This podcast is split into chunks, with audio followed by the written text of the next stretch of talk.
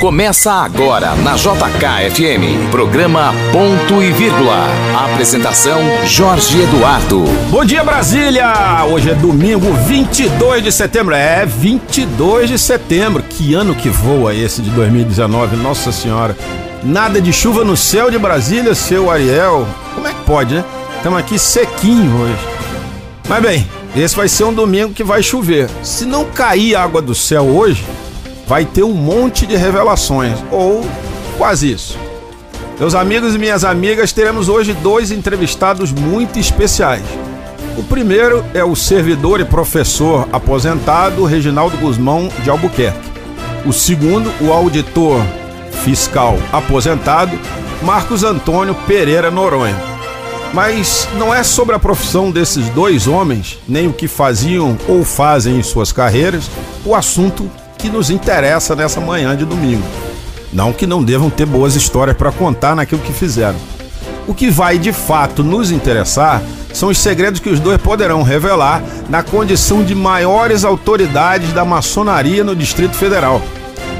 Os dois vão falar pela primeira vez a um órgão de imprensa o que é, o que pensa e como age a maçonaria. Isso porque Reginaldo Guzmão de Albuquerque é o atual grão-mestre do Distrito Federal e Marcos Noronha, o grão-mestre adjunto da capital. Na medida do possível, eles vão revelar o que é feito dentro de uma loja maçônica e vão comentar assuntos como política, religião, comunicação, sociedade, tudo claro dentro dos limites possíveis da ordem que eles comandam. Além desses nossos dois entrevistados para lá de especiais, teremos ainda um papo com o Alberto César da Silva Lopes, coordenador do curso técnico de enfermagem do IESB, que vai contar tudo dessa novidade. Outro que chega por aqui é o Roberto Wagner, falando sobre a rodada desse fim de semana. Por fim, teremos a empresária e dirigente do Grupo Brasil Sem Drogas, Andréa Salles, respondendo as suas dúvidas em relação ao uso e abuso de substâncias lícitas e ilícitas. Pois bem, então aí apresentados os nossos convidados de hoje, então está no ar o meu, o seu, o nosso programa Ponto e Vírgula, pelos 102,7 da nossa JKFM, com a apresentação deste que vos fala, Jorge Eduardo Antunes. A partir de agora, você terá tudo o que precisa saber para estar bem informado. Na JK, ponto e vírgula. Ponto e vírgula. Ponto e vírgula. Entrevista. Muito bem, vamos começar a nossa conversa com essa dupla de dirigentes da maçonaria do Distrito Federal, Reginaldo Guzmão de Albuquerque e Marcos Noronha. Bom dia, Reginaldo. Bom dia, Marcos. Bom dia, Jorge Eduardo. É uma satisfação estar aqui na JKFN. Obrigado pelo convite e vamos começar a conversar um pouco sobre a maçonaria. Pois é, é uma hora de desvendar alguns mistérios, né, Marcos? Bom dia, Jorge Eduardo. Bom dia, meu querido irmão grão-mestre do Grande Oriente do Distrito Federal, vinculado ao Grande Oriente do Brasil nessa nossa capital. Um prazer estar aqui. Esperamos que possamos dar algumas orientações e informações aos nossos ouvintes. Muito obrigado pela, pelo convite. Nós é que agradecemos, JK FM fica muito contente em recebê-los aqui nessa manhã de domingo. A primeira pergunta é inevitável. O que, que afinal é maçonaria? O que, que afinal se faz naqueles templos bonitos que a gente olha ali pelo lado de fora, alguns que já tiveram a oportunidade de ir lá dentro? e que não entendem muito o que está havendo ali. Mas o que, que é essa ordem de vocês? É, vamos para uma definição geral da maçonaria, é, que inclusive consta da Constituição do Grande Oriente do Brasil, entidade a qual o Grande Oriente do Distrito Federal é federada. A maçonaria é uma instituição essencialmente iniciática, filosófica, filantrópica, progressista evolucionista, cujos fins supremos são liberdade, igualdade e fraternidade. A maçonaria é filha do iluminismo. Hum. E no início do século XVIII, que é a maçonaria moderna, ela abraçou o princípio humanista, ou seja, a separação do Estado da Igreja. E aí veio o primeiro conflito que é conhecido entre maçonaria e igreja. Não, no caso a Igreja Católica, né? Isso, no caso tá a Igreja assim. Católica. Naquela oportunidade onde as coisas estavam acontecendo no mundo de forma diferente e o homem tomou ou seja, a condução do seu destino, isso trouxe um pouco de conflito. Uhum. E em função disso, a maçonaria esteve presente em várias é, ocasiões na história da humanidade. Como, por exemplo, independência do Brasil, é isso? Isso, mas antes disso, nós podemos é, constatar a presença de maçons na Revolução Francesa, na independência dos Estados Unidos e em outras revoluções que surgiram é, no mundo inteiro no século XVIII. O historiador Eric Hobsbawm, historiador inglês, chega a dizer naquele seu clássico A História das Revoluções que a ideologia da maçonaria foi a ideologia da Revolução Francesa. Hum. Então é um ponto histórico, lembrando que o Eric Hobsbawm não tinha nenhum vínculo com a maçonaria. Ou seja, ele fazia um trabalho apenas de pesquisa mesmo. E que, vocês são cercados de tanto mistério? Por que, que é tão fechada a ordem? Na realidade, é, no mundo atual, essa característica secreta da maçonaria não existe mais. É, Houve... todo mundo sabe onde é que tem um templo, né? Agora. Né? Houve um momento na história da humanidade que, em função das atividades desenvolvidas pela maçonaria, os seus membros não podiam se apresentar publicamente. Mas no mundo de hoje, a maçonaria é apenas uma instituição discreta e desenvolve trabalhos sociais querendo transformar o mundo em um mundo melhor. Tanto é que o objetivo maior da maçonaria é tornar feliz a humanidade, pelo aperfeiçoamento dos costumes, pela tolerância, pelo respeito à crença de cada um e composições éticas e ativas no mundo visando o bem melhor. O, o doutor Reginaldo falou, doutor Marcos, é de, de respeito às religiões. Um maçom pode ter religião, doutor Marcos? A maçonaria, ela tem essa característica de ser ecumênica. Uh, maçom, então não é uma religião. A maçonaria não é uma religião.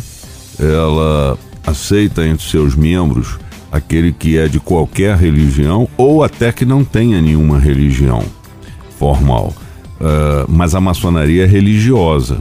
Por que, que ela é religiosa? Porque ela acredita num ente superior que para as religiões cristãs são chamadas de Deus, mas nós denominamos como grande arquiteto do universo, que é aquele que a gente se liga dentro da própria etimologia da palavra religião, que é religar estar ligado a algo superior, e por isso aceita entre seus quadros qualquer um. Então é muito comum, inclusive em países como os Estados Unidos, é, presenciarmos numa loja maçônica uh, palestinos, judeus e convivem harmonicamente uh, com essa respeito a esse princípio da tolerância sem nenhum tipo de problema, porque aceitamos qualquer religião, é ecumênica.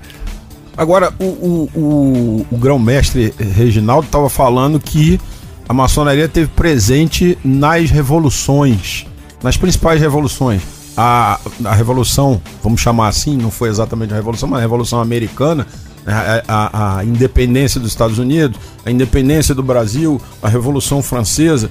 A maçonaria tinha então um caráter que, pelo que deu para entender, incomodava quem era poderoso da época, por isso era muito perseguida. Mas isso nesse século já diminuiu um pouco, embora a gente já tenha no século recém-passado é, Segunda Guerra Mundial, eu acredito que talvez tenha havido até perseguição a maçons, não é isso? Exato. Se nós trouxermos a história para o Brasil, nós também vamos verificar a participação da maçonaria em alguns eventos históricos, a começar pela independência do Brasil, a proclamação da República, mas isso tem avançado mais na história do Brasil. Então, mais recentemente, a maçonaria também contribuiu para a redemocratização do país e depois da, do, do de, período de 64 a 85. Isso, exatamente. E atualmente a maçonaria tem trabalhado em prol de uma sociedade mais ética, contra a corrupção, se associou ao Ministério Público Federal naquelas 10 medidas contra a, corrupção, trabalha pela defesa da Amazônia. Então são temas atuais que são objeto de trabalho da maçonaria. A maçonaria trabalhou contra algum dos governos do PT ou, ou não teve esse tipo de caráter inflexível, assim? Ah, nós somos contra a esquerda. Não, a maçonaria ela não tem partido político e nem religião, como foi explicado inicialmente. É, porque dentro da maçonaria, os seus membros têm a liberdade de serem membros de qualquer partido político ou de qualquer religião. Então a maçonaria procura ser isenta nesse aspecto. A maçonaria cuida e defende políticas sociais que sejam boas para o país, para a sociedade, independente de crédito, de religião, de partido político. Então, se tiver um governo meio complicado na corrupção, ela se posiciona contra o governo, mesmo que a maioria de seus membros, é, por exemplo, professem aquele tipo de corrente política. Exatamente, independente de ideologia. Então a maçonaria não se prende à ideologia, e sim à busca dos seus objetivos maiores, que é contribuir para tornar feliz a humanidade. E como é que a gente, é, é, é Marcos Noronha, como é que a gente é, consegue é, fazer o mundo ser feliz num mundo hoje tão descuidado do caráter divino, tão ligado no materialismo, tão ligado em coisas assim, fora do senso filosófico, para pegar um pedaço do que, o, do que o Reginaldo falou no começo da nossa conversa. O nosso grão-mestre, Reginaldo, é, foi muito feliz ao dizer essa busca da maçonaria que trabalha pela prevalência do espírito sobre a matéria. Ou seja, ela é uma ordem espiritualista. Nós estamos num planeta, terreno, precisamos da matéria para sobreviver, precisamos de, de ter todas as condições mínimas, mas trabalhamos sempre nessa busca uh, do, da evolução espiritual do ser humano, primeiro dos seus membros e levar isso para fora.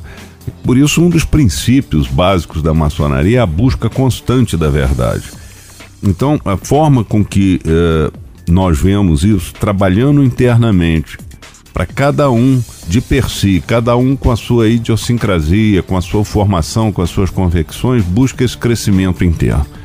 E daí ele levar isso para a sociedade, primeiro para a sociedade com quem ele convive né, no seu mundo familiar, na sua vida social, na sua vida profissional e conseguir daí fazer com que as pessoas possam se tornar mais felizes e levando esse crescimento, essa busca constante da verdade e da nossa espiritualização. Só está dizendo para mim então que o maçom precisa ser bom pai, bom marido, bom amigo, é isso? Sim. Uh, a condição sine qua non para aquele que deseja ingressar nos quadros da maçonaria é, primeiro é a crença num ente superior, que nós podemos aqui no mundo ocidental, no Brasil em particular, chamar de Deus, mas como dissemos, o grande arquiteto do universo. E ser livre e de bons costumes. Evidentemente que a cada dia, a cada momento, buscar esse crescimento, essa evolução moral, ética e espiritual, que é uma consequência. Então, realmente, um, um bom maçom deve ser uma pessoa que se olha e passa a ser um exemplo para a sociedade. Pai de família, uh, marido, como que se comporta com relação aos princípios éticos que envolvem a nossa sociedade. Agora, eu vou fazer uma pergunta ao grão-mestre eh, Reginaldo Buquerque. Só homem entra na maçonaria, mulher não? Por quê? Nós temos que lembrar é, que a maçonaria ela tem por base a família, a célula máter da sociedade. Embora iniciaticamente né, é, seja composta de homens, mas toda a família participa da ação social e política social da maçonaria. Portanto, nós temos trabalhando junto conosco as nossas esposas, que são tratadas por cunhados, porque os maçons são irmãos, e também toda a família, que nós chamamos sobrinhos, sobrinhas. Então essa ação social da maçonaria, ela é múltipla. Então não é apenas masculina. E a maçonaria não teria sentido se não tivesse né, essa estrutura familiar para desenvolver e implementar os seus objetivos. Essa coisa do irmão é tão engraçada, né, Ariel? Que ainda agora quase eu chamei o, é. o grão-mestre de junto Marcos de irmão, porque eu ouvi os dois chamando de irmão, irmão. O, o cérebro bugou na hora, eu quase saiu um irmão aqui. É, mas é, um, é interessante vê-lo se chamar de irmão, ver essa, mas assim objetivamente não tem mulher dentro dos templos na hora que começa uma sessão maçônica. Elas não podem ser iniciadas, é isso? Né, exatamente. Existem sessões né, que são é, ritualísticas, mas também existem sessões magnas, públicas, abertas Aí com participação podem. das mulheres de não mações. E, e o senhor vê alguma chance de algum dia a mulher estar tá dentro da maçonaria? Ou existe algum tipo de maçonaria que exista mulheres? Que mulheres convivam com homens?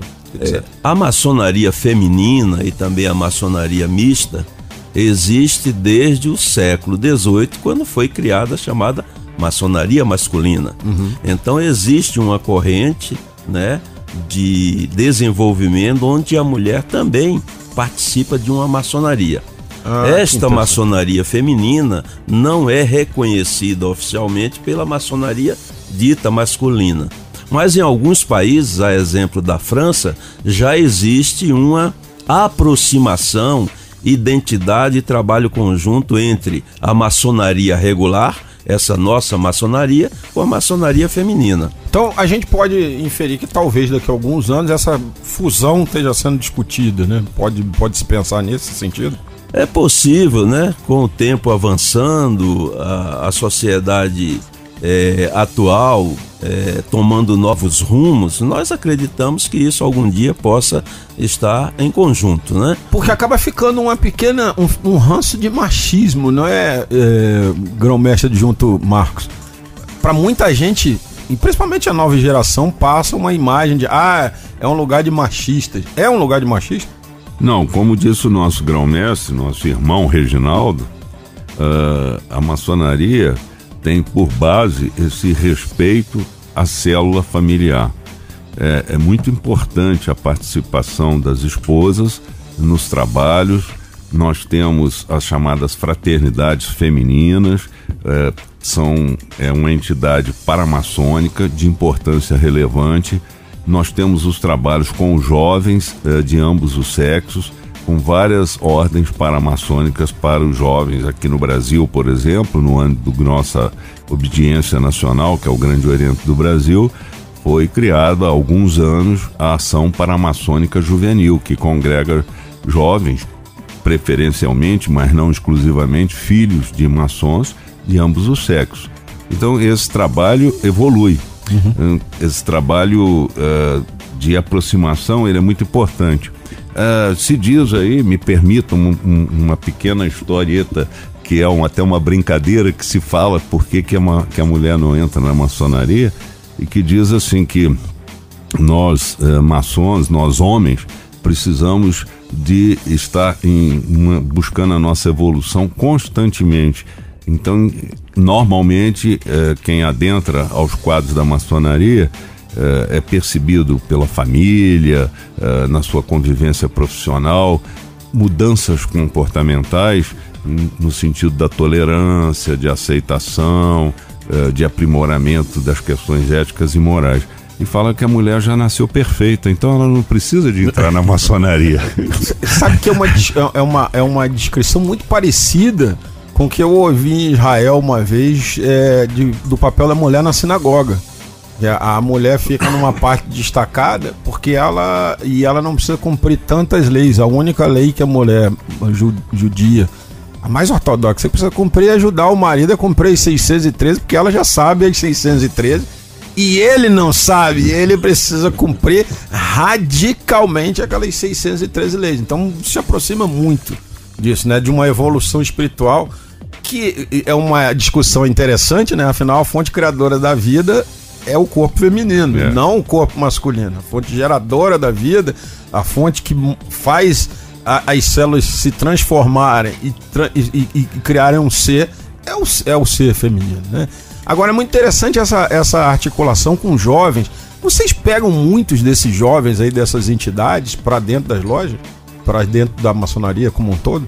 É natural, principalmente os integrantes da Ordem Demolê, né, que é uma instituição essencialmente de jovens do sexo masculino, nesse caso esta instituição paramaçônica, eles são preparados dentro dos princípios maçônicos e é natural que a consequência desse trabalho dos jovens seja o seu ingresso na maçonaria. Então, muitos jovens demolê ingressam, se tornam maçons através da iniciação. Mas hoje, uma pessoa queira ser maçom, vamos lá, vamos dizer que o Ariel acorde aqui, sim, depois dessa entrevista, assim, eu quero ser maçom. Como é que ele faz? Olha, nós estamos bem avançados nesse aspecto. O Grande Oriente do Brasil acabou de colocar em seu site, né, um documento de intenção, né, para que qualquer cidadão que tenha essa vontade demonstre o seu interesse através do site do Grande Oriente do Brasil. Hum. E o Grande Oriente do Brasil está presente nas 27 unidades da federação. Estas demonstrações de interesse, elas são encaminhadas para os grandes orientes estaduais, o Grande Oriente do Distrito Federal, que vai captar né, essas intenções e vai procurar esse cidadão para saber se ele tem o perfil de participar de uma associação como a maçonaria. Ou seja, não vai ser só ele fazer uma, uma ficha ali e tá dentro, né? Não, não, né? Tem alguns critérios como toda associação, né? Tem que estar consciente daquele trabalho que vai ser desenvolvido na maçonaria. Aliás, para entrar para a maçonaria, né, depende de um perfil da vontade do cidadão de servir servir a sociedade, servir a sua pátria, procurar o bem do seu próximo, porque esse é o objetivo da maçonaria. Então, se o cidadão tem esse perfil, ele ingressará facilmente na nossa ordem. Se não tiver, então ele deve procurar outra instituição, né, como clubes de serviço, porque não tem esse fim de servir a humanidade. Muita gente tenta entrar na maçonaria por curiosidade ainda. Vocês acham isso? É, na realidade, se o espírito de curiosidade aqui te conduz, segue em frente, porque aqui não é o seu lugar. Isso é, isso é uma frase de vocês lá, é? Que legal, é. Se for pela curiosidade, então o cara isso tá. Só não basta. O cara tá no sal, né, é, Marcos Noura?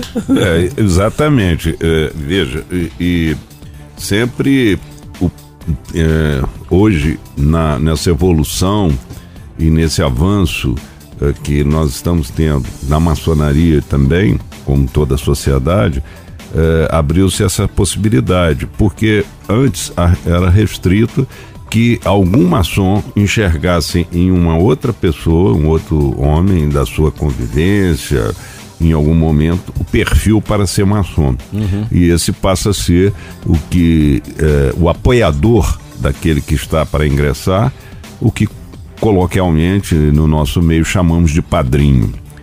Mas isso, mesmo com essa manifestação de vontade de ingresso nos nossos quadros, é, se faz necessária uma apresentação. Então, o que, que é importante? É importante aquele que deseja, né, pode até no primeiro momento não ter um, um grande é, volume de informações do que é a maçonaria, ser bem informado para trazer essa, essa formação do seu juízo de valor se ele deve ou não ingressar. Nesse diapasão, uh, a nossa obediência nacional, repito, para que os ouvintes uh, compreendam, o Grande Oriente do Brasil já há algum tempo disponibiliza no seu site, qualquer pessoa pode consultar, seja homem, seja mulher, 24 perguntas e respostas que dizem o que é a maçonaria. Ah, tem um questionário lá, então, um, um, um Q and answer, né, é, como dizem, assim, perguntas e Então, uma das perguntas que o senhor nos fez no início da entrevista, se a maçonaria é religião ou é religiosa, ela é religiosa, mas não é religião, está entre essas perguntas que está disponível num espécie de um folder é, é, eletrônico no site do Grande Oriente do Brasil. Basta entrar e fazer essa pesquisa. Então, é muito importante que aquele que está para ingressar tenha é, uma consciência clara do que, que ele vai fazer na maçonaria. Como disse o nosso grão-mestre, O principal foco dele, eu estou entrando para servir e não para ser servido. É porque tem um mito, né, de que o cara entra na maçonaria para ficar rico. É um mito, né? Totalmente um mito. É, a maçonaria é uma instituição no mundo civil, é uma associação, né, uhum. com, de acordo com o nosso tem ordenamento CNPJ, jurídico. Né? Tem CNPJ, tem endereço, todos sabem onde está. É, ela cumpre as leis civis é, de um modo geral, todas elas, especificamente, por exemplo, eu que sou oriundo da Receita Federal, as leis tributárias, né, seja na Mas, obrigação. Nesse capítulo, tem isenção por ser templo religioso ou não, já que ela não se destaca como religião? Não, a maçonaria, é, ela não tem nenhum tipo de isenção se ela tiver alguma atividade que gere algum tipo de ganho. Hum. Por exemplo, maçonaria não cobra nada de ninguém, mas eventualmente tem um imóvel. Esse imóvel pode ser alugado. O nosso Grande Oriente do Brasil tem instalações para festas, são alugados. O ganho que se tem com esses é, auferido com esses, é, com esses aluguéis é obrigatoriamente tributado. Ou seja, diferentemente de algumas religiões que têm seus templos aí gozando de é. benefícios e farras. Em... Aliás, nesse, nesse diapasão, né, como nós não somos é, religião, um determinado momento, no âmbito aqui do Distrito Federal, uh, tinha isenção do IPTU, porque os templos, templos é. não pagam IPTU. E houve uma, uma decisão jurisprudencial do Supremo que, como a maçonaria não é religião, e ela declara que não é uma religião, ela passou a ter que cumprir com essa obrigação e tributária pagar de pagar o IPTU Olha aquelas uh, instituições maçônicas que detêm algum imóvel, como detém imóvel próprio, para utilização das suas práticas eh, ritualísticas, como foi dito, né? Nós chamamos de templo eh, e por isso nesses esses têm que cumprir com essa obrigação tributária. Então nós cumprimos todas as leis iguais. Agora é uma sociedade sem fins lucrativos, não uhum. tem alfere lucro em hipótese nenhuma. Então nós entramos para a maçonaria e pagamos para trabalhar. Por isso não, não existe essa possibilidade do maçom ou de alguém querer entrar para ficar rico. Pelo, pelo, não há essa possibilidade. Mas se, se diz muito que a preferência de negócio entre vocês também não é isso, né? Olha, uh, na sociedade de um modo geral, em qualquer instituição, em qualquer evento, com quem que a gente se relaciona? Com quem a gente conhece. É, preferencialmente os seus então, amigos. Né? A gente é, eu conheço uma pessoa, eu preciso de um advogado. Eu conheço um advogado, né, se tiver no nosso meio, eu vou buscar essa pessoa. Como busco no meio familiar, como busco no meio profissional. Então não existe nenhum privilégio, existe sim o relacionamento próprio que existe na convivência salutar que deve ter entre os irmãos, entre os maçons, essa busca de buscar um profissional que esteja no nosso meio. Ou seja, não é a prioridade é porque vocês conhecem, mais porque vocês se conhecem do que propriamente por vocês serem maçons. Exatamente. Agora eu queria perguntar sobre sociedade. A gente está vivendo uma revolução de costumes aí, uh, grão-mestre Reginaldo, é, em que tá mudando tudo. É, hoje em dia você tem identidade de gênero, você vê nascer determinadas teoria. Queria perguntar até os dois aí. Como é que a maçonaria vê esse movimento mundial aí de que agora o outro dia o Sam Smith, o cantor, disse que ele agora não pode ser identificado nem como ele, nem como ela. Não sei como é que eu identifico, mas talvez ele por ser inglês eu tenha que falar it ou day, mas vamos lá. E como é que fica isso? Isso aí, a maçonaria tem um caráter para encarar isso? Ela vê isso como normal? Ela vê isso como um movimento progressista. Como é que vê a, a ordem de vocês isso?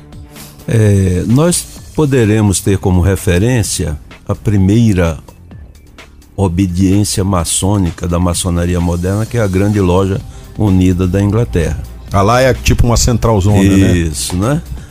Diante da situação mundial hoje, a Grande Loja Unida da Inglaterra expediu o documento depois de decisões internas, se adaptando a essa situação do mundo hoje e afirmando e dando normas para o mundo inteiro, aqueles que queiram seguir, que eles reconhecem a situação da condição de gênero, de mudança inclusive de sexo, e diz, determina em seus regulamentos atuais que se um maçom fizer uma transformação e passar a ser do sexo masculino, feminino, que ele permanecerá em seus quadros. Olha.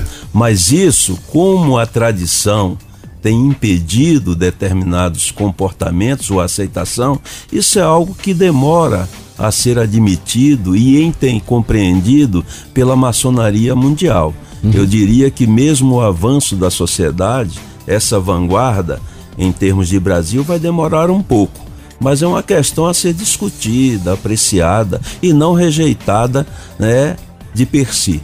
O senhor é, é, acha válido, então, olhar essas questões com um Sem pouco dúvida, mais de apuro, né? né? Porque é uma situação que está aí em todo o universo. Então nós temos que considerar e discutir cada questão dessa que vem avançando na sociedade. Legal, porque esse é um aspecto que muita gente pensa que a maçonaria é muito fechada, né? Homens só, é, notadamente no Brasil, homens muito conservadores.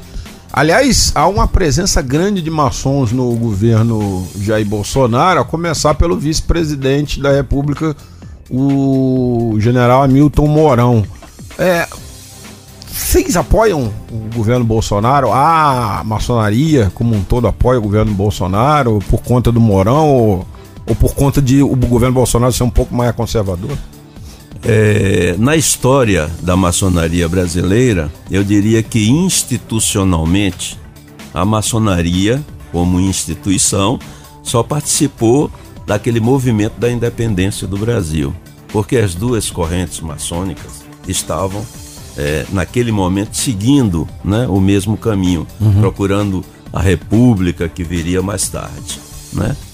No mundo de hoje, é, eu diria que o comportamento da maçonaria ela se estende aos seus integrantes, cada um com seus objetivos. E há uma coincidência né, nas ações do governo atual que visam é, inibir a corrupção, visam transformar a sociedade para um mundo melhor, e isso coincide né, com os princípios maçônicos, a doutrina maçônica. Então, nesse sentido, grande parcela da maçonaria atualmente está de acordo com aquilo que o governo vem fazendo para a transformação da sociedade. Então isso não se prende apenas ao governo Jair Bolsonaro ou qualquer outro governo. É uma pauta mais política e ética, é isso? Isso, exatamente. Ah, né? Ou seja, o que o senhor estava dizendo aqui pra gente é que se o governo amanhã fraquejar nessas pautas, a maçonaria não tem mais esse apreço que demonstra ter hoje. Exatamente. Mais uma vez reafirmo. Não é instituição maçonaria, e sim os seus integrantes, né? Que, na maioria, coincide com aquilo que o governo está buscando para a sociedade. A maçonaria, então, ela é a política porque ela pode ter e a religiosa porque ela pode ter todas as correntes, mas ela apoia determinados movimentos como ética, legalidade, igualdade, fraternidade. É Exatamente. E, e o esforço nesse momento é restaurar um Brasil que a gente perdeu aí, não é isso? Acho é. que, pelo que eu tenho lido, do que vocês têm feito. É, da ótica da maçonaria, nós vemos a, a evolução no mundo como um todo e principalmente no Brasil, de desprezo de alguns valores, né? Valores filosóficos, morais, e isso a maçonaria, ela está sempre em busca de restaurar esses valores para que a sociedade fique melhor. Bom, a gente vê que há alguns políticos, e algumas votações eles deixam muito claro, o, o, o grão-mestre adjunto Marcos Noronha, que são maçons. Mas é, é, o que, que é mais interessante? é o político que se transforma em maçom ou um maçom que entra para política, na sua opinião? Essa é uma, uma questão muito profunda uma questão que, que merece uma reflexão interessante. Nós uh, não podemos e, e não preconceituamos qualquer um que queira, que queira adentrar aos nossos quadros, que queira adentrar à maçonaria venha ele, seja ele de que profissão seja. Se um político é, entender que ele preenche os requisitos para adentrar os nossos quadros, ainda que seja um político profissional, será bem-vindo. Mas ele tem que estar consciente da conduta que, se não tem, deverá passar a ter para poder é, estar nos nossos quadros. O que nós entendemos, e nesse avanço que a maçonaria vem passando nesse século XXI, como já citou expressamente o nosso grão-mestre Reginaldo, é que é, entendemos que para buscar essa melhoria da sociedade, para buscar é, que realmente sejamos mais éticos, que tenhamos comportamentos de respeito ao próximo, que tenhamos uh, essa, essa, esse foco da busca constante da verdade, seria muito interessante que nós preparássemos os nossos quadros, aqueles que têm o perfil, que têm a vocação, para se transformar também num político e levar os nossos princípios e os nossos valores nesse meio político, fazendo com que os políticos trabalhem como deveriam ser em prol da sociedade e daqueles que respeitando aqueles que os elegeram. Bom, uma última pergunta aqui para os dois, antes eu vou deixar vocês tomarem uma aguinha aqui antes da gente dar sequência com as outras entrevistas aqui do programa. É o que, que a maçonaria pode fazer para melhorar a sociedade brasileira como um todo? E essa eu queria que os dois respondessem. É, primeiro, vamos lembrar dos objetivos do Grande Oriente do Brasil, que tem o foco no Brasil inteiro, né? Então, para melhorar a sociedade, o Grande Oriente do Brasil desenvolve alguns programas, alguns projetos, né? Voltado para um trabalho anticorrupção. Também tem um projeto de maçonaria contra as drogas e a favor da família é, trata de uma relação institucional, não só com o governo federal, mas com governos estaduais, para dialogar e apresentar proposta do que seja melhor para a sociedade. E aí nós estamos falando de política social, não política partidária. Então são projetos como esse. Aqui, no âmbito do Grande Oriente do Distrito Federal, que nos cabe esse trabalho, nós temos um plano de ação e metas né, para um período administrativo 2019-2023, onde alguns projetos são voltados para a sociedade.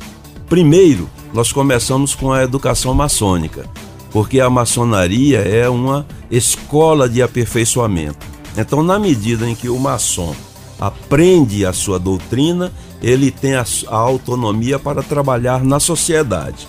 Depois nós vamos para é, trabalhos, projetos voltados para a previdência. Essa previdência e assistência tanto é direcionada aos maçons como à sociedade carente. Nós temos aqui no Distrito Federal um projeto que se chama Unidade Móvel Odontológica, que é um projeto criado há três anos atrás, na administração anterior, onde nós temos um ônibus transformado em consultórios dentários que atende, e isso nós temos com a agenda semanal de atendimento a comunidades carentes. Temos ações voltadas para a sociedade civil, participando de campanhas em prol do bem-estar social das comunidades carentes. Também projeto voltado para a família maçônica, onde é, estamos tratando da, de uma rede de profissionais maçônicos abrangendo toda a família maçônica do Distrito Federal e também criando um banco de trabalho e emprego voltado para a família maçônica. Então nós temos ações voltadas para a sociedade. É a maçonaria indo ao encontro da sociedade diante das necessidades. É claro que a nossa contribuição não é enorme, mas cada um fazendo a sua parte, nós vamos contribuir um pouco para melhorar a sociedade. Quantos maçons existem no DF hoje? Aqui no âmbito do Grande Oriente do Distrito Federal, congregado nas suas 90 lojas, nós temos 2.700 maçons aproximadamente. Além disso, nós também temos uma outra instituição, a Grande Loja Maçônica do Distrito Federal, que tem aproximadamente 40 lojas e cerca de 1.300 maçons. Ou seja, 4 mil maçons. Isso, acrescido de suas famílias, todos trabalhando em prol da sociedade, então teremos aí uma, uma um mão de obra, bastante um interessante. bastante interessante. Bom, eu vou deixar vocês tomarem agora uma aguinha e eu vou entrar aqui agora, vou receber aqui Alberto César da Silva Lopes, coordenador do curso técnico de enfermagem do IESB, a novidade que o IESB está lançando. Na JK, ponto e vírgula. Ponto e vírgula. Ponto e vírgula. Entrevista. Vou começar agora com Alberto César da Silva Lopes, o professor Alberto, coordenador do curso técnico de enfermagem do IESB. Bom dia, professor. Bom dia, tudo bem? Essa é uma novidade, né? O IESB lançou esse ano esse curso técnico de enfermagem, não é isso? Isso, nós estamos entrando agora nessa área técnica, né? Já temos uma experiência já a longo prazo no curso superior, Uhum. certo? E agora estamos entrando para essa parte técnica em enfermagem. E o curso até amanhã, segunda-feira, ainda dá para inscrever nele, ou na última hora, porque o curso começa amanhã, não é isso? Até segunda-feira as inscrições ainda acontecem ainda, na E- unidade de Ceilândia. Me diga, ah, o curso é ministrado só na unidade de Ceilândia, Só na é unidade de isso? Ceilândia. O, o- tem três turnos de curso, não é isso? Isso, período matutino, período vespertino e período noturno. O matutino de 7h30 a meio-dia, não é Sete e meia, meio dia e meia, de uma e meia até as 17h30, período da tarde, e das 18h30 até as 22h30, período da noite. Tá. Como é que é? Quanto tempo dura esse curso é, de, de. esse curso técnico que você. É um curso só ou são dois cursos? Como é que é isso? Na realidade, assim, o IESB está trazendo uma inovação na- nessa questão da formação técnica, né? Então, o que que acontece? Ele é um curso técnico em enfermagem, porém, a cada módulo você tem uma graduação eh, que é feita diferente. Então, no primeiro módulo, o aluno já sai com a qualificação em cuidador de idoso, certo? Já pode, inclusive, Já. arrumar um emprego. Já, a partir do primeiro módulo, concluído o primeiro módulo, ele já pode entrar no mercado de trabalho já, principalmente focado na parte de asilo, domicílio, né? Essa parte de cuidador de idoso. No terceiro módulo, ele formando, ele sai com, com um certificado de auxiliar em enfermagem. E ao término do quarto módulo, que ao todo são 24 meses, né? Ele sai como técnico em enfermagem. E aí pode ingressar em várias áreas. É, então o curso é dois anos O curso de duração. anos. Qual é o custo do curso pro aluno? O custo, é, ele vai, vai ter uma, uma variação né, de- de- desse custo em outras instituições. O IESB ele preferiu fazer uma prestação fixa, né? Essa prestação fixa do IESB ela está fixada em 395 reais, é, do prime- da primeira mensalidade até a última mensalidade, né? O que, que acontece muito hoje em dia aqui em Brasília é a diferenciação. A parte teórica, ela sai uma parte mais branda, né? E quando chega no estágio, é, essa mensalidade aumenta de uma forma abrupta e o aluno geralmente não consegue continuar esse Continuar. curso.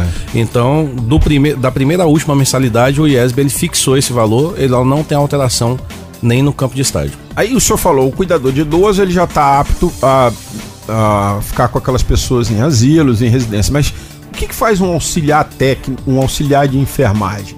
O que, é a função dele? Bom, a função dele, primeiro, é um cuidado humanizado, né? Então, assim, ele, tem- ele foca no ser humano em si, é, atenção psíquica, né, psicológica, é, os cuidados básicos mesmo com o corpo, com prevenção de acidentes que possa estar acontecendo ali, medicações. Então, assim, ele tem um foco bem en- envolvente nessa área, né? É, a atuação dele tanto no ambiente hospitalar, hoje em dia eu acredito que seja a maior mão de obra que existe dentro de um hospital é a função técnica em enfermagem, né? É, cerca de 70% dessa mão de obra hospitalar é do técnico em enfermagem. E fora do hospital, nós temos isso na questão própria de domicílio, que são as home cares, é, o próprio cuidador, que pode estar dentro do seu lar contratado particular ou, ou não, é, clínicas né, tanatológicas que cuida o preparo do corpo pós-morte, então é a enfermagem forense em si. A questão do cuidado é, em asilos, criança, creche. Então, assim, a gente tem um, um leque bem grande para essa atuação. Essas clínicas particulares hoje em dia, todas elas funcionam com essa função do técnico em enfermagem. E qual é a diferença do técnico pro auxiliar? O que, que um pode fazer e o outro não pode fazer? Bom, é a questão da complexidade no atendimento. Então, o auxiliar é restrito a algumas funções, é, principalmente parte de medicações, cuidados paliativos, cuidados avançados numa terapia intensiva, um paciente está internado. Então, o auxiliar em enfermagem é mais a, uma parte ambiental, né? Além de ter o cuidado preventivo com, com a pessoa, o ser humano, mas é uma parte de ambiente ao qual ele cuida, é, os chamados limpezas terminais, equipamentos. Então, são essas manipulações em si. E o técnico em enfermagem ele é mais voltado, além dessa parte que a gente fala que é o cuidado com o ambiente em si, o próprio cuidado com o ser humano aplicado à complexidade desse atendimento, medicações, é, aspirações, prevenções de ferida e essas situações. O que, que o, o candidato ao curso que vocês estão apresentando precisa ter de escolaridade para ele poder se habilitar? Bom, ele tem que ter um ensino médio completo ou estar no último ano uhum. né, do, do, do, ensino médio. Então, esses são um pré-requisito para ele. Né? Ele pode estar no último ano do ensino médio, ele pode já se matricular e fazer isso paralelamente, ou ele tem que estar com o ensino médio concluso para que ele possa estar ingressando. Agora, com um curso desse nível, fica mais fácil depois para fazer um curso de enfermagem em nível superior? Com certeza, né? Então assim, isso é uma porta de entrada, principalmente é um teste, né, para a pessoa saber se tem cabeça, estômago, né? Realmente para atuar nessa área, porque que é uma área difícil. É uma né? área difícil. A gente vai, a gente está com, com diversas lidando com diversas situações. Então, é, aonde geralmente há o desespero, você tem que ter a tranquilidade e a cautela para poder ter esse atendimento. Então, assim, é um, uma, um início para essa profissão e com certeza ela facilita para uma pessoa que pensa futuramente fazer a graduação em enfermagem, né? Quem quer então fazer a inscrição nesse curso deve procurar, pode entrar pelo site ou deve procurar direto a secretaria do IESB? Pode entrar pelo site para informações, mas a inscrição é direta na secretaria do, do IESB Ceilândia. No campus de Ceilândia, Isso, né? Campus Ceilândia. Tá legal. Vou agradecer ao professor. O senhor é professor e coordenador do curso, não é isso? Eu sou professor e coordenador do curso. Vou agradecer ao professor Alberto da Silva Lopes, o coordenador do curso técnico de enfermagem do IESB. Se você está precisando, pensando numa profissão em alguma coisa para fazer, essa é uma chance. Tem ensino médio, ou tá para concluir, ele tá entrando no último ano, a, o, esse curso pode abrir para você a porta do mercado rapidinho, né? Como o senhor falou, primeiro módulo já tem Primeiro módulo você já está qualificado em cuidador de idoso, então você já tem um mercado de trabalho aberto aí para você poder estar tá entrando nele, né? Então, a partir do primeiro módulo, essa qualificação para você, essa procura, ela já existe para que você possa estar tá entrando nesse mercado de trabalho. E já pode ter emprego e salário a partir do primeiro, a partir da conclusão do primeiro módulo, primeiro, primeiro seis meses. Obrigado, professor. Boa sorte lá com o curso. Eu que agradeço, tá? É, privilégio estar aqui falando com vocês e só para deixar bem, bem fixado aqui, é, o IESB, ela foi a, a a instituição melhor qualificada em curso superior na área da saúde aqui na região centro-oeste. Então, assim, isso é uma inovação na formação do curso técnico e a mesma estrutura que nós oferecemos para o curso superior, o curso técnico terá. Então, a gente está no mesmo ambiente. Vai tá ser, bom? vai ser de primeiro, então. Bom, vamos conhecer lá com a gente. É beleza? É isso aí. Valeu. Vamos lá, vamos conhecer esse curso novo que o IESB está oferecendo para você se formar, obter sua graduação, sua, sua chegada no mercado de trabalho nesse país difícil que a gente vive mais rápido. Obrigado, viu? Na JK, ponto e vírgula. Bom, quem chega agora é o nosso grande amigo Roberto Wagner do canal Fute Mesa Redonda no YouTube e do portal Metrópolis. Bom dia, Robertinho.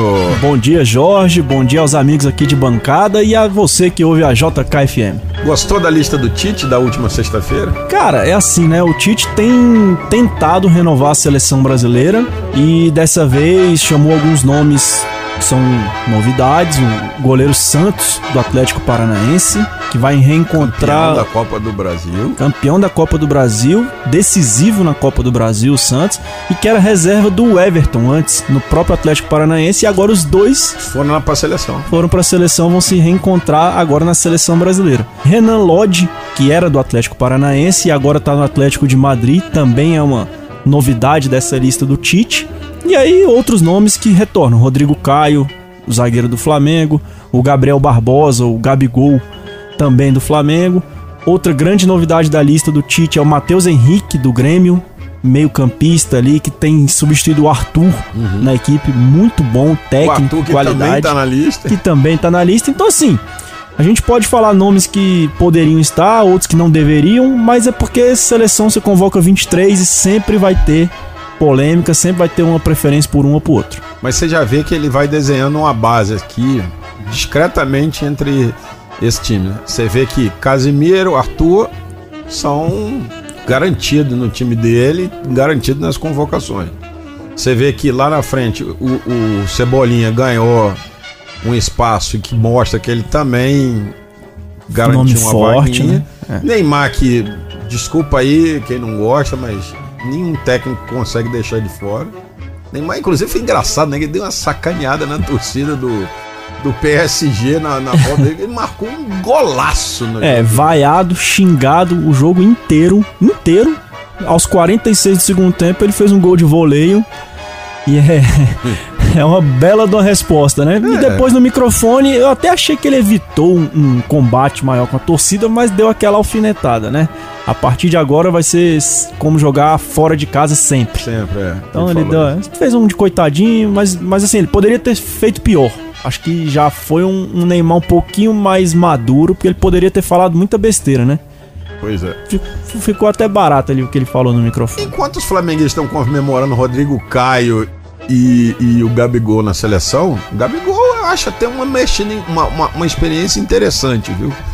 A gente tá carente de um 9-9, igual o Gabigol é, né? É, ele não é. Ele também não é esse 9-9, um centroavante mais pesado que joga de mas- costas mas- pro zagueiro, Mas centra... é isso que tá mas uma- faz gol. Assim, o, o Romário era um 9, não era, um- era um centroavante. Ele é um 11 que era 9, mas não era um pesadão. Não precisa ser um Exato. tanque. É que quando a gente fala assim, o 9, verdadeiro É, 9, a gente vai pensa mais no. Serginho, aquelas Isso, coisas. exato. Roberto Dinamite, que embora fosse técnico, era grande, era du- às vezes meio durão, né? Mas, Mas um 9 que se preza é o que faz gol, né? Isso o, nove o, faz o gol. Gabigol Isso tem o feito. Gabigol tem feito. Agora, uma. Enquanto isso, os vascaínos estão espumando porque a seleção sub-17 levou um Thales Magno. Thales Magno. jogos vai perder no brasileiro. Aí que tá, é- era esse ponto que ia chegar. Porque assim, a torcida comemora o fato do jogador ter sido convocado, mas ao mesmo tempo já começa a criticar. Porque o- a CBF, o Campeonato Brasileiro, é o único no mundo que não para em data FIFA.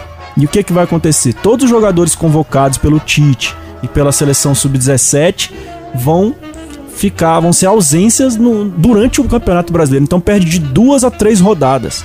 E aí, num, num campeonato disputadíssimo como é o Campeonato Brasileiro, faz muita Faz, falta. faz. O Grêmio teve dois jogadores convocados, Cebolinha e o Matheus Henrique. O Flamengo teve dois convocados. São Paulo teve um. Palmeiras teve um.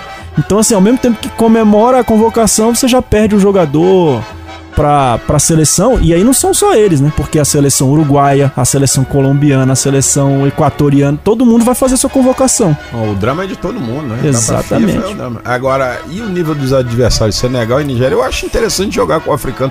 Chega de Copa América, né? É, assim, o Tite até falou sobre isso na sexta-feira. Falou: ó, eu não aceito dizer que o enfrentamento com Peru e Colômbia é de baixo nível. Ele usou esse termo, não aceito. Realmente não é de baixo nível, mas não é o melhor nível. Não é, não é, o que a gente queria. E aí ele traz agora, dia 10 e dia 13 de outubro são os jogos da esses amistosos. 10 contra Senegal e 13 de outubro contra a Nigéria. E ele explicou o porquê de ser adversário africano, que também não é um baixo nível, são dois times fortes, é, é- Eu acho que fica mais interessante. Vigor Outra físico. escola. é outra escola, mas ele explicou que a Alemanha, o Brasil tentou fazer um amistoso com a Alemanha. A Alemanha não quer. O que, que a Alemanha fez? Marcou uma primeira data, o Brasil aceitou. Depois ela desmarcou, sugeriu uma nova data, o Brasil aceitou a nova data. E aí tentou fazer pela terceira vez. Terceira vez o Brasil falou: não, agora eu também não quero mais amistoso com vocês, não, porque aí precisa, né? Os caras têm medo, né? Preparação, estão em competição importante lá. A Alemanha tomou um pau em casa da Holanda na eliminatória da Euro, um 4x2, que Pois é, aí vai enfrentar um Brasil. tomar outro, perde o rumo, não se classifica para uma Euro, olha a crise aí. Pois é, então assim, tá difícil enfrentar adversário europeu. A seleção brasileira quer fazer esse enfrentamento, mas não consegue data. Então tem que se virar como pode. Bom, e por falar em se virar como pode, os times brasileiros começam, continuam hoje. Hoje, rodadinha esquisita essa, né? Não tem um, não tem um jogo empolgante nesse domingo, né? Não tem um clássico assim. É, os jogos mais rachar. interessantes foram ontem, né? Foram ontem. Assim, Mas hoje, por exemplo, daqui a pouco Inter e Chapecoense, né? isso, 11 horas da manhã Inter e Chapecoense. O Inter é, perdeu a, a final da Copa do Brasil, mas no brasileiro conseguiu dar essa arrancadinha aí e É, vai disputar o título, aparentemente. É um Tá. time forte. Ah, aí é demais, né? Tá no G4. É, então, mas Tá se você pegar menos de 10 pontos do líder, É muita coisa. É muita coisa pra tirar. Acho que se o. é, é, é, Quem for ali, eu acho que é Santos e Palmeiras. Palmeiras hoje até que tem um jogo complicado, mas. A lógica diz isso. A gente até falou isso no domingo passado, né? O bloco dos três: É. Flamengo, Santos e Palmeiras. Palmeiras Tende a disputar o título até o final, mas o Campeonato Brasileiro, essa- essas peças perdidas para a seleção, Pois é. tudo pode acontecer. E o Inter, que agora só disputa o Campeonato Brasileiro, vai fazer muita força para bater lá na frente É, em- dezembro, né? Senão terá perdido tudo. Exatamente. Disputou tudo e terá perdido, Perdido tudo. tudo. Né? É, Fortaleza e Palmeiras, 4 horas. Vasco e Atlético Paranaense, 4 horas. Esse eu acho que vai ser o jogo mais interessante das 4 horas, né? CSA e Ceará também às 4 horas. E às 7 da noite, o Goiás e Fluminense, né? Eu acho que é o Vasco é o jogo da TV, não é isso? Vasco é o jogo da TV e também o mais empolgante aí da. Tirando Fortaleza e Palmeiras, porque o Palmeiras mira a liderança do Campeonato Brasileiro, o, o jogo mais atraente é Vasco e Atlético Paranaense. Primeiro porque São Januário vai estar lotado. Isso, já Torcida- tinha 20, do- 20 mil ingressos É. vendidos. Torcida do Vasco entendendo o momento e participando muito. E o Atlético Paranaense, que hoje, até a convocação do Tite mostra isso, é um time da moda, entre aspas. É. Novamente é o time da moda, né? Um bom time, o, Thiago Nunes faz um excelente trabalho. E assim, agora vai chegar cheio de chopp, né? Aquela coisa do time que, pô, o semestre tá ganho, o ano tá ganho. O ano do Atlético tá ganho. O brasileiro ele vai ter que tá com 26 pontos, vai ter que fazer mais 20. N- Na maior má vontade, né? Se o cara se arrastar só em casa, ele faz esses 20 pontos. O, o Atlético não tem mais o que sonhar no Brasil, ele É. já tá com vaga na Libertadores. Ganhou o título, é, é brincar no, no Campeonato Brasileiro, como uma Campeonato vez Brasileiro. disse Renato Gaúcho, mas brincar com responsabilidade, É, né? pô, Você não vai- pode. Você não pode ver os times de trás chegando. Ainda tá lá em 11, se eu não me engano. É isso, 11 na, na classificação. Não pode dar muito mole, mas tem muito time ruim nesse campeonato brasileiro. Nossa. Tem, Senhora. ali. Ah, eu, eu fui atrás pra gente ver. Terminou o primeiro turno. E aí eu fui atrás lá daqueles números, né? De quem cai, quem costuma cair na virada. Eu disse no domingo passado que pelo menos dois caem, né? do- dos que estão atualmente no Z4. Mas a maioria das vezes, três times que estão lá na zona caem. Então você pega aí e já pode dizer quem são, né? Chapecoense Havaí e CSA. CSA. Estão pedindo. E assim é. E a, lo- a luta em glória é Cruzeiro, Fluminense, Goiás, Fortaleza, Ceará e Vasco. Esse pra mim é os que Do décimo batalham pra pra não para não entrar na última vaga, mas os três últimos pra mim já estão com passaporte. E aí, dois grandes, né? Vasco, três grandes. Cruzeiro, Fluminense e Vasco nesse meio aí que é complicado de sair. Que eu acho no final que vão vão escapar. Eu tenho essa impressão.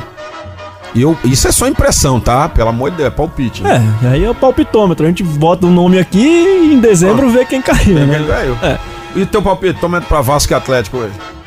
Eu acho que dá Vasco, justamente por essa ressaca do Atlético Paranaense. É muito difícil você concentrar, conseguir colocar a cabeça no lugar depois de um título, menos de uma semana, menos de quatro dias depois. Eu acho que o Vasco tá concentrado para esse jogo. Tô força da torcida, força São Januário da Vasco.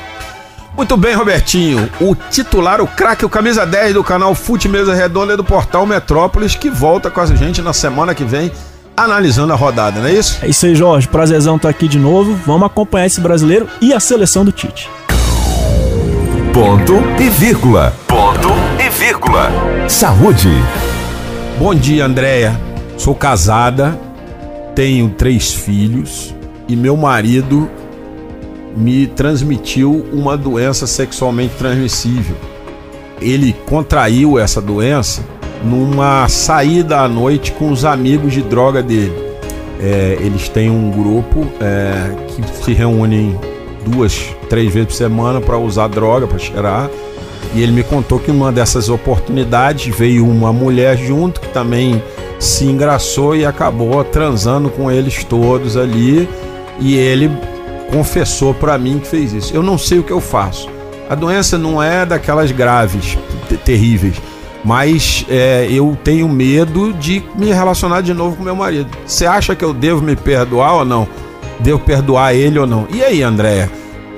Ela deve perdoar o marido e tentar reconstruir ou não? E o que, que faz com um cara que sai à noite, é, rompe os laços mais afetivos da sua relação e ainda traz doença para casa? Olha, Jorge, realmente é uma situação bastante delicada, mas tem que olhar para frente.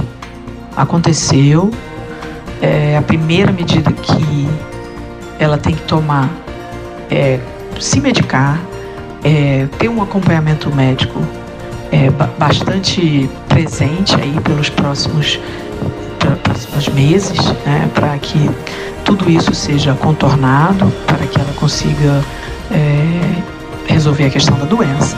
Agora, dentro de casa, o que, que acontece? Infelizmente, a droga tira alguns freios que o ser humano coloca para si para não fazer coisas erradas. A droga tira esses freios. Não é justificativa? Não é justificativa. Porque tem gente que usa droga e não faz esse tipo de coisa. Mas não foi o caso do marido dela. Não é incomum também, tá? Na verdade, é bastante comum, porque essas rodas de uso de drogas, tem, de vez em quando aparecem mulheres também. É, e essas mulheres usando droga também acaba tirando seus freios. Bom, o que, que acontece? Ela fala com relação ao perdão.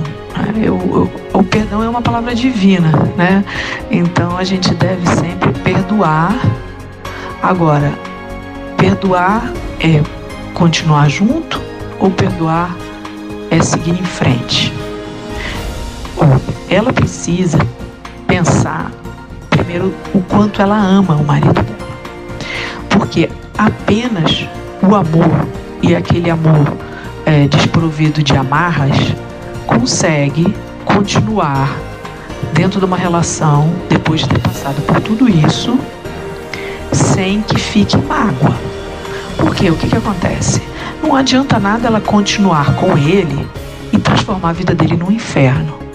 Se ele abriu, se ele se arrepende para ela toda a história, se ele se arrepende e se ele está em processo de recuperação, ela perdoando ele, é importante olhar para frente e não olhar para trás. Se ela decidir ficar com ele, é olhar para frente e não olhar para trás.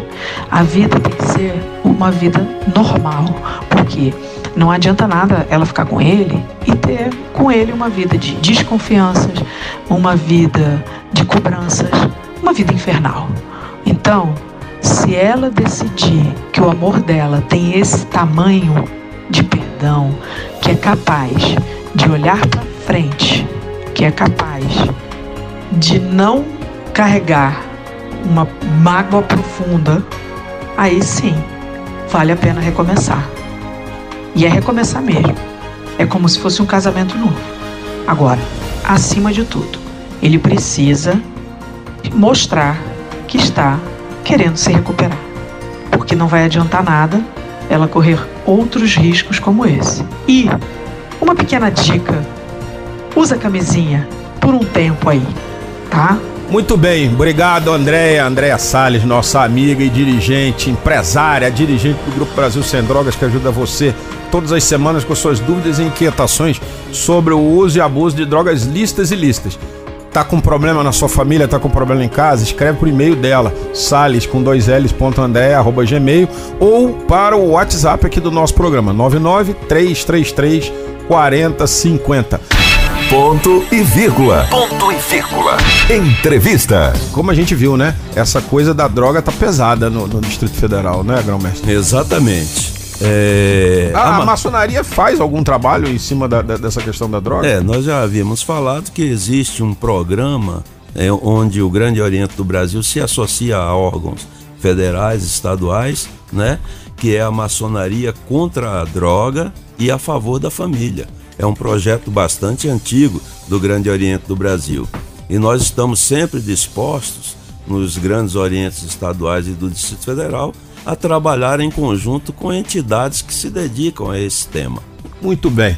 Bom, eu queria agradecer ao grão-mestre do Distrito Federal, Reginaldo Guzmão de Albuquerque, e ao grão-mestre adjunto Marcos Noronha pela presença. O microfone é seu, é, grão-mestre Reginaldo, para sua despedida aí para o nosso ouvinte. Jorge Eduardo, nós agradecemos por essa oportunidade, o Marcos Noronha e eu. E para finalizar, eu gostaria de chamar a atenção para o comportamento da maçonaria no mundo atual, livre de estereótipos, de preconceitos, aqueles que existiam na história por, em função de conflitos. Eu gostaria de, de relembrar aqui é, uma, uma posição de um estudioso é, da maçonaria, embora não seja maçom, que é o professor José Antônio Ferrer Benimelli. É um dos maiores conhecedores da maçonaria no mundo. É professor da Universidade de Saragossa e ele é jesuíta. E Olha. ele participa das decisões do Vaticano. Inclusive tem um livro muito interessante recomendado para todos, que é Arquivos Secretos do Vaticano e a Franco-Maçonaria. E ele começou a desenvolver esses estudos lá na década de 1970 do século passado. Então ele defendeu em uma tese de mestrado de oito volumes e o livro dele, esse que eu acabei de citar, tem aproximadamente 800 páginas. Oh, ele veio aqui no Brasil a convite do Grande Oriente do Distrito Federal em 2017, onde participou do primeiro Congresso Internacional de Ciência e Maçonaria. E ele trouxe uma mensagem interessante. Depois de estudar a maçonaria por longos anos, ele viu que o que se né, fala sobre a maçonaria de forma sem conhecimento não é verdadeiro. E ele diz, e eu tive a oportunidade de conversar com ele, que ele defende os princípios da maçonaria dentro do Vaticano.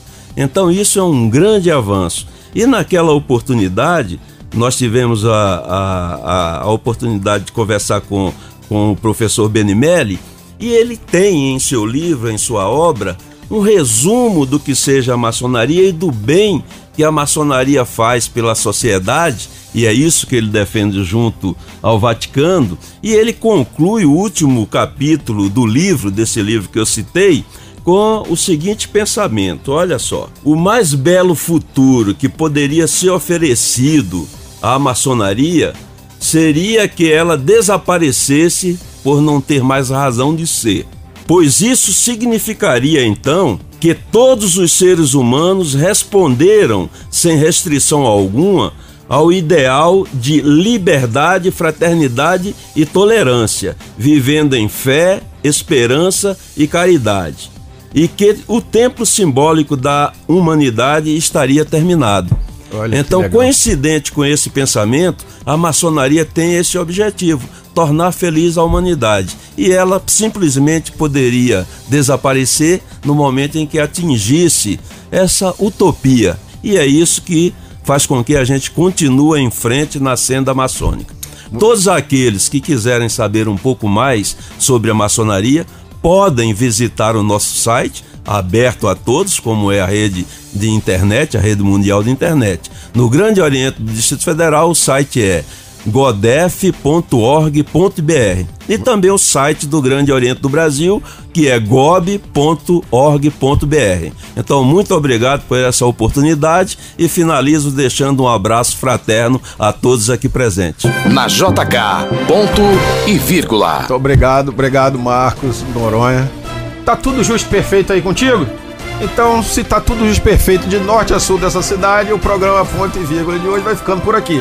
Nos trabalhos técnicos, o mago das carrapetas, Ariel Feitosa, me ajudou a levar esse programa até você. Gostou? Semana que vem tem mais ponto e vírgula na JKFM. Tchau, Brasília. Muito bem. Você ouviu programa Ponto e Vírgula. De volta próximo domingo, às 8 da manhã.